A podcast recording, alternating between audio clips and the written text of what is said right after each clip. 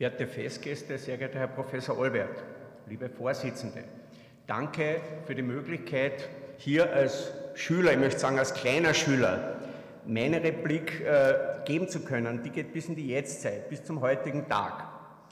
Äh, ich habe es als Untertitel genannt, Gefäßinterventionen im Wandel der Zeit. Wenn man darüber redet, kommt man an den Namen äh, Sven Ivar Seldinger, damals tätig in Lund äh, in Schweden, und Melvin Judkins, der auch Radiologe war primär, äh, nicht hinweg. Seldinger, der die Seldinger-Technik erfunden hat. Melvin Judkins hat die zwölf Jahre nach Einführung der Seldinger-Technik in Lund, ist er von Portland nach Lund und hat es dort gelernt. Ist dann zurück und zu seinem Chef Dotter an der Portland Klinik und haben dann 1964 die Dotter-Technik publiziert, also knapp ein Jahr nachdem Olbert in Leins Leiter der Röntgenstation worden ist. Und äh, Professor Olbert hat das aufgegriffen und hat das dann sehr rasch in Leins eingeführt.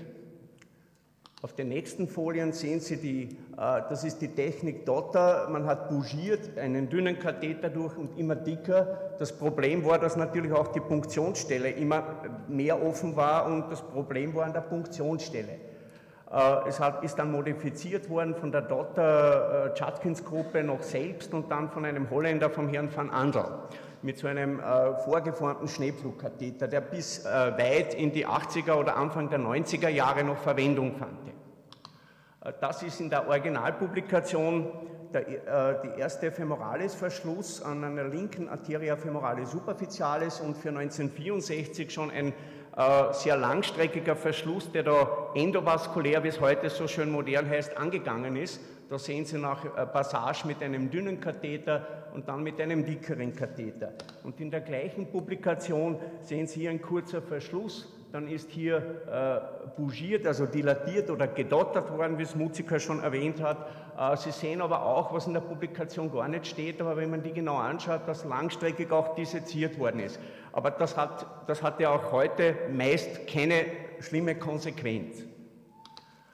Ähm, Olbert war immer bewusst, wenn er was Neues einführt, er hat, wie, wir schon gehört haben, von jedem Kongress was Neues mitgebracht. Er hat sich aber nach Wien immer wieder Experten eingeladen, die dann in dieser Röntgenstation geholfen haben. Und so 1967 Alfred Bellan aus äh, Prag, äh, der gekommen ist und mit seiner Bellernadel, die die Firma Schneider damals fabriziert hat, äh, mit Olwert und der Gruppe die erste translumbale Aortographie in Wien im Krankenhaus Leins durchgeführt hat. Mir ist es knapp 20 Jahre später äh, gegangen. Ich habe 1985 im Juli an einem Freitag äh, die erste translumbale Aortographie durchgeführt. Das war an der Röntgenstation der ersten chirurgischen Universitätsklinik. Äh, und ich habe auch die Bellernadel verwandt. Und wenn Sie jetzt hier glauben, dass ich auch jemanden zur Seite gehabt habe, dann ich finde niemanden. Ich habe auch in meiner Erinnerung niemanden gefunden. Ich habe dann zum Telefonhörer gegriffen. Äh, der Chirurg wollte rasch die Untersuchung haben. Es war der Professor Bieser für alle, die kennen ihn. Der war jetzt unlängst erst 85. Äh, und ich habe dann zum Telefonhörer gegriffen, den übergeordneten Oberarzt angerufen am Freitagnachmittag, wohlgemerkt, und ich habe dann zur Antwort bekommen am Telefon, Patient in Bauchlage, Handbreit über Beckenkamm, Handbreit links paravertebral und in allen Ebenen 45 Grad die Nadel halten und zustechen. Ja? Nur Mut. Ich habe das dann gemacht und das Anfängerglück, ein Stich, ein Treffer. Ja? Aber vor lauter Nervös oder vor lauter Freude, dass ich es getroffen habe und dann beim Anschließen des Verbindungsschlauchs mit dem Motorinjektor ist das Ganze offensichtlich äh, disloziert, herausgerutscht und äh, in den Röntgenbildern, die der Professor Pisa rausgeholt hat aus dem Entwickler und nicht ich, äh, war das Kontrastmittel im Retroperitoneum. Ich habe dann frech gefragt, äh, äh, was soll ich machen und ich habe zur Antwort bekommen, die Diagnose. Ja, das heißt, das Ganze noch einmal. Es ist dann alles gut gegangen und es war erfolgreich. Und äh, das war halt so, ich bin dann zu meinem Chef gegangen, zum Professor Bokisa und habe gebeten, wir haben ja schon gewusst, Ruby war Sekretär und der zweite Sekretär, glaube ich, von der ersten CIRSE in Wien war der Professor Wanek, äh, der war ja an der ersten Chirurgie, äh, da gibt es in Leinz, wo viel gemacht wird, könnte ich nicht dahin rotieren. Die haben beratschlagt, der Professor Bokisa mit seinen Oberärzten und ich durfte länger beim Professor Lechner bleiben und habe dort sehr viel für die interventionelle Radiologie gelernt. Ähm, es ist auch aus Leins, haben wir schon gehört, publiziert worden von Professor Hackmüller, er sitzt hier. Äh, eine neue Methode zur Kompression der Arteria femoralis in der Leistenbeuge nach angiografischen Untersuchungen. Das führt mich wieder zurück, was sie schon erwähnt hat. Es muss durchaus nachgeblutet haben und man hat sich überlegt, wie man auch die Punktionsstelle vielleicht suffizienter auch perkutan versorgen kann. Und sie haben in der Zeit von 72 bis 1975 eine stattliche Anzahl von 57 Patienten schon mit der Dottertechnik behandelt. An der Klinik in Wien zumindest hat es das alles nicht gegeben. Äh, die Bilder haben Sie schon äh, gesehen teilweise vom ersten Angiologie-Meeting in Nürnberg von Zeitler organisiert, der für die Verbreitung der Angioplastie im deutschen Sprachraum extrem viel beigetragen hat. Aber ich glaube bis heute daran knobelt, dass er keinen eigenen Katheter entwickelt hat. Äh, das ist Andreas Grünzig und das ist Charles Dotter. Und beim gleichen Meeting hat Olbert seinen Katheter vorgestellt.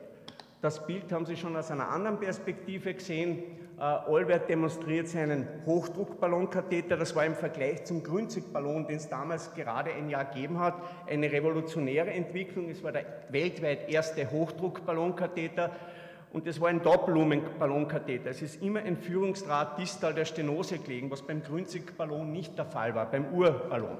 Das ist Klaus Matthias, äh, damals noch Freiburg, dann Dortmund, Zeitler, Dotter, Andreas äh, Grünzig und das ist Franz Josef Roth, der Zeitler Nachfolger dann an der Agathal-Klinik.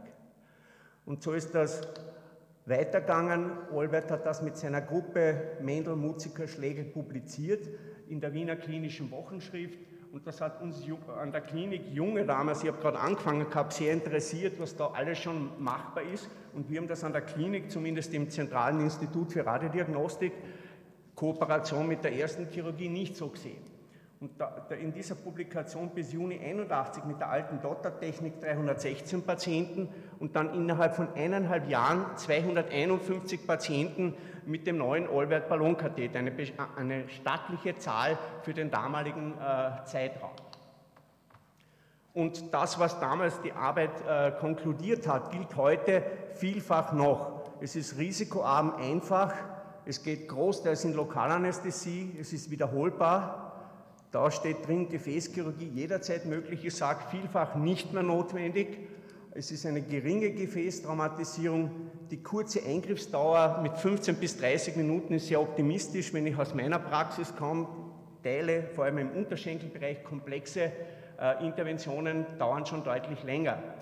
Die kurze Hospitalisierung war damals mit einer Woche angesehen. Heute gehen die Patienten am nächsten Tag üblicherweise heim. Es ist also eine sehr frühe Mobilisierung möglich. Und dann ging er äh, mit Ende 1985 in Leins in Pension und wechselte praktisch nahtlos mit 1. Jänner äh, ins Zentralinstitut für Radiodiagnostik an, im AKH. Und damals kam er Montag, Dienstag, Freitag und ich hörte, nach wie vor kommt er Montag, Dienstag, Freitag an die Klinik und berät, führt Gespräche, ist bei Beratung dabei, bei Dilatationen und wir haben unendlich viel gelernt. Für uns junge, wilde, aufstrebende, interventionelle Radiologen war das enorm wichtig. Er war nicht nur unser Lehrer, er war für uns Gesprächspartner. Wir haben mit jeder Frage zu Professor Olbert gehen können und er hat uns mit Rat und Tat zur Seite gestanden. Er war ein wichtiger Gesprächspartner, auch im äh, Gespräch mit den großen Gefäßchirurgen, Professor Bieser, Professor Wagner damals, äh, Kretschmer, Polterauer war noch relativ jung. Bei Bieser und Wagner war ich, äh, wenn ich dort was vorgestellt habe, darf ich das so sagen, ich habe zur Antwort gekriegt, was willst du, Lausbub, lern Anatomie. Und mit Olbert ist da ein anderes Klima reinkommen. Mit den täglichen Gesprächen beim Café mit dem Professor Bokisa ist an der Klinik ein Paradigmenwechsel in der Ausbildungsrotation äh, äh, begonnen. Es war ein längerfristiges Verbleiben im Angebereich auf einmal möglich. Vorher sind wir im Monat oder Wochentag die zwei Leute, die in der Ange waren, gewechselt. Das heißt, eine, eine kontinuierliche Gesprächsbasis mit Chirurgen war eigentlich oder mit Kardiologen war nicht möglich. Es sind nicht nur die Gefäßchirurgen gekommen, es sind auf einmal Kardiologen bei uns aus und eingehen. Der Professor Kalimann, er sitzt hier, der Professor Probst, sind in der, in, im Röntgen aufgetaucht. Das war eine Sensation äh, fürs Zentralröntgen, zumindest im Wiener Bereich, wie ich das gefunden habe. Wir haben auch enorm viel lernen können von Professor Olbert, den Patienten zu informieren, den Patienten aufzuklären. Ja? Auch heute haben wir noch vielfach äh, die Problematik, dass wir alle möglichen Komplikationen auflisten, aber nicht auf das Wesentliche zunächst eingehen. Der Albert hat gesagt, Sie wissen, was Sie haben. Ja, wenn wir nichts tun, schneiden wir den ganzen Fuß weg. Und wenn das geht, wenn man einen Ballon dilatiert, haben wir vielleicht Glück und es wird nur die Zehe weggeschnitten. So haben wir begonnen. Und dann haben wir natürlich gesagt, dass es vielleicht nicht geht und dass vielleicht auch hinten noch was passieren kann. Aber es war immer anschaulich. Herr Professor Olbert, Sie waren für uns in Wien der Initiator für die Laserangioplastie, gemeinsam mit Professor Bokisa, der dann das wirtschaftlich umgesetzt hat, innerhalb von zwei, drei Monaten, was ich mich erinnern kann. Begonnen hat das 1986. Wir waren die junge Gruppe um Schurawitzki, meine Wenigkeit, Gebauer in Graz bei der Angiologie-Jahrestagung. Sie auch, und da haben wir den Professor Lammer äh, reden gehört äh, über Laserangioplastie. Das war Anfang Oktober 86. Und noch Ende Oktober 86 waren wir erstmals in Graz und haben Lama und Pilger zugeschaut beim Laserangioplastieren. Wir waren damals noch ein zweites Mal, glaube ich, Anfang 87 in Graz und haben im März 87 in Wien die erste Laserangioplastie durchgeführt. Das heißt, wir haben innerhalb von knapp drei Monaten ein Gerät mit über 400.000 Schilling Investitionskosten, hat der Professor Bokisa, auf die Beine gestellt und waren dann beteiligt, die Wiener Klinik, das Wilhelminenspital in Wien und die Krankenhaus der Barmherzigen Brüder in Linz unter der Ägide der Grazer Uniklinik und Professor Lammer an der österreichischen Multicenter-Studie für Laserangioplastie, die damals äh, top publiziert worden ist und weltweit für Furore gesorgt hat. Professor Kretschmer, das Bild wirst du vielleicht kennen, das war der erste Patient Laserangioplastie in Wien, gemeinsam mit der ersten chirurgischen Uniklinik.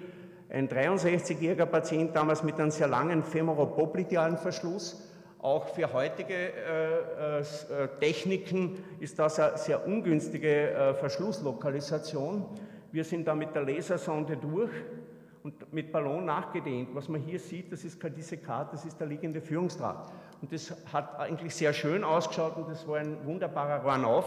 Und wir waren dann aufgefordert, das am nächsten Tag in der Chirurgie-Morgenbesprechung herzuzeigen. Das haben wir natürlich gerne gemacht. Und ich verheimliche auch nicht, was der schon zitierte Professor Pieser dann äh, den genannten Professor Kretschmann und den Professor Polterauer sich umdrehend gesagt hat. Also wir fangen wieder an, Cholezystektomieren. Und das war ein Sonntag, ein schöner Frühherbstsonntag, 4.10.87. Ich habe Dienst gehabt, schon ein langes Wochenende. Der Professor Kretschmer hat Dienst gehabt und er hat vom Wilhelminenspital zutransferiert gekriegt, eine 47-jährige Patientin, damals einjährig. Sie hat eine Niere beim Unfall verloren, die rechte, mit heftigen Schmerzen auf der linken Seite und der Verdacht war, dass ein Nierenarterienverschluss vorliegt. Er hat es zum chirurgischen Revaskularisieren übernommen und ist dann bei mir angewandert im Zentralröntgen, musste über drei Höfe gehen und wir haben das beratschlagt. Ich habe dann zum Telefonhörer gegriffen, habe den Professor Olbert angerufen und der ist am Sonntagnachmittag innerhalb von 45 Minuten an die Klinik gekommen und wir haben gemeinsam, wir haben noch Mina kontaktiert, der hat uns, glaube ich, die RTPA, damals hat es Aktilyse unter diesem Namen noch gar nicht gegeben, äh, zur Verfügung gestellt und nach 30 Milligramm Aktilyse haben wir das halbwegs aufgebracht, dann haben wir nachdilatiert und am Ende war die Niere sehr schön wieder revaskularisiert und die Dame war vor zwei Jahren bei mir zu einer, äh, aus einem anderen Grund und sie lebt mit der einen Niere äh, nach wie vor bei weitgehend normaler Nierenfunktion. Das heißt, sie waren auch jederzeit für uns Tag und Nacht, feiertags und samstags erreichbar und haben uns mit Rat und Tat zur Seite gestanden. Dann kam Ende 88, Anfang 89, war der Zeitraum, wo in, durch die Boulevardpresse gegeistert ist, die Gefäßdance. Und Professor Olbert hat alles in Bewegung gesetzt, dass wir beide beim ersten Stand-Workshop in Heidelberg waren. Da waren wir die einzigen Österreicher dort, meines Wissens.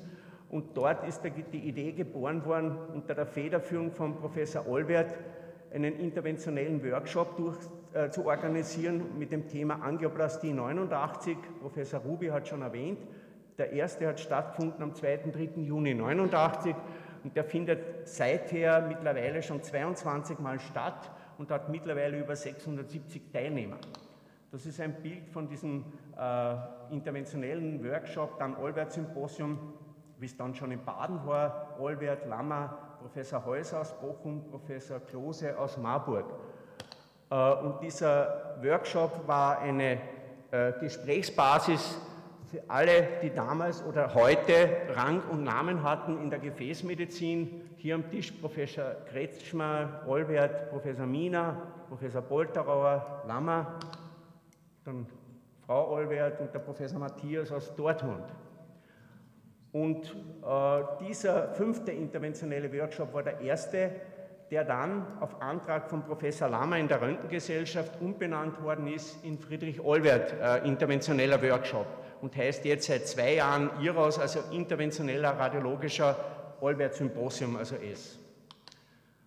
Ich gehe noch einmal zurück ins Jahr 89 äh, und da sehen Sie äh, das damalige Angler-Team. Wir waren zwei Ärzte, zwei Assistenten, ein OP-Gehilfe, Professor Olbert in der Mitte. Das Bild ist gestellt, aber das Bild ist auch wegweisend gewesen für den Wiener Raum. Wir waren die Ersten, die konsequent in OP-Kleidung aufgetreten sind, mit Haube, Maske, Mantel, Handschuhe sowieso. Handschuhe habe ich auch äh, angehabt, wie ich gelernt habe, angiografieren, aber mehr war dann nicht gefragt. Und wir haben das konsequent gemacht. Und eine Dame ist hier nicht im Bild, weil die ist heulend in der Ecke gestanden, weil der Professor Bokisa reinkommen ist. Die Dame ist gerade drei Tage aus mehrwöchigen Indienaufenthalt zurückgekommen gewesen und hat ein, ein wunderschönes Tattoo auf der linken Schulter gehabt. Und das hat den Professor Bokisa maßlos gestört, dass er gesagt hat, da schickt sie nicht, sie soll sich was anderes anziehen. Und der Professor Albert hat das mitgekriegt und hat dann mich gefragt, ob ich den Armin Berg kenne. Sage, nein, Herr Professor, sagt, da musst du lesen, der Armin Berg hat schon zu Tattoos vor langer Zeit was Gescheites gesagt. Ja, Armin Berg war auch, wie viele Wiener, wie Olbert auch, aus Böhmen, aus Brünn und war einer der bekanntesten Kabarettisten der Zwischenkriegszeit.